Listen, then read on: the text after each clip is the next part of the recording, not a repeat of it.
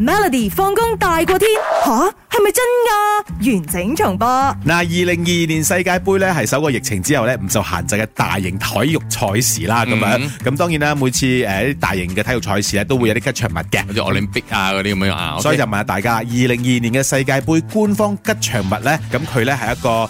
佢佢冇特別講佢係一個乜嘢。 OK，OK 咁佢係住喺呢個平衡世界嘅。OK OK，OK OK，咁咧佢有個名叫做 Laib。 Laib 係啦，請問 Laib 嘅阿拉伯文係乜嘢意思咧嗯？A 熱情奔放歡迎你，B 技術高超嘅球員嗯，C 富有自信嘅星球，D 豪華滿載嘅旅程咧。 OK，因為頭先阿 Nick 俾我睇咗一個 video 咁樣啦，我立一立眼見到咧，啊呢個拉葉咧，佢係一塊好似白頭巾咁嘅嘢嘅，個造型似啦吓，佢喺度踢緊波，我覺得係嗰個好踢得波嘅人咁樣啊， OK 個球員嘅，嗯好啦答案係好，我等我講一講呢一啊，OK，OK，OK，講個講講世界盃先啊。其 OK，OK，OK 實好啦，二零二年十一月廿一號到十二月十八號咧，咁呢個世界盃咧就喺卡塔舉行啦。咁嗯樣，喂，其實咧我睇睇誒 Vicky 咧，今年嘅呢個世界盃好多第一次嘅，嗯包括乜嘢咧？今次嘅世界盃咧係二零零二年韓日世界盃咧第二次喺亞洲舉辦嘅世界盃， OK 咁亦都係首個主辦嘅伊斯蘭國家嚟㗎。之前咧有好幾個國家咧真係爭住申辦㗎啦嘛，梗係㗎咁啦樣包括美國啦、韓國啦、日本啦、Australia 同埋卡塔啦，咁嗯結果就係卡塔攞咗啦。 OK，OK 咁而家卡塔咧係世界第二次大戰之後咧，嗯首個從未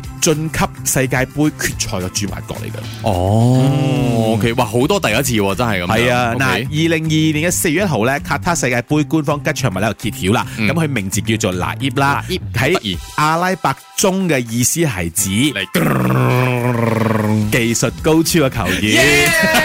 點中咗，因為頭先嗰個動畫咧係佢喺度踢緊波噶嘛，係咁誒，啊 OK 佢呢個吉祥物頭先講啦，就住喺平行世界啦嘛。嗯其實係係非常之青春活力嘅咁嗯樣嗯誒，精中意散播歡樂同埋自信嘅。佢曾經呢亦都參加過歷史上每一場世界盃，見證過好多入球嘅壯舉啊哦，！呢個係人設係咪？係啊哦係啊，OK，OK，係啊係 OK，OK，啊，所以 FIFA 咧喺分組抽籤嘅時候咧，亦都公佈咗呢個吉祥物啦，表示充滿住冒險精神、有趣同埋好奇心。咁納伊咧就會帶俾所有人嘅歡樂㗎。頭先講得啱啦，咁嗯如果話你睇個公仔咧，就好似啲阿拉伯人啦，佢戴住個頭巾咁樣啦頭巾。當然亦都有啲小插曲嘅。嗯當呢個吉祥物公佈嘅時候咧，有可能睇到咁似一個公仔嘅咩公仔？ Casper。哦，白色噶嘛，都係係啦，呢個鬼馬小精靈，有少少幾相似啦，但係我覺得幾有意義，亦都幾符合翻呢一個主辦國嘅嗰種感覺嘅，搞怪嘅，同埋你冇諗到哦我覺得好活潑，你冇諗到係一一樣平衡世界嘅一個物品，佢唔係動物啊，嗯因為平時都係用動物多噶嘛，係啊係啊，好嗰啲炮啊嗰啲係咩啦咁啊，一個好特別嘅物品，所以呢個世界盃期間呢，可以更加了解呢一個吉祥物啦。嗱，葉好 Q。每逢星期一至五傍晚四點到八點，有 William 新偉廉同埋 Nicholas 雍舒偉陪你 Melody 放工大過天，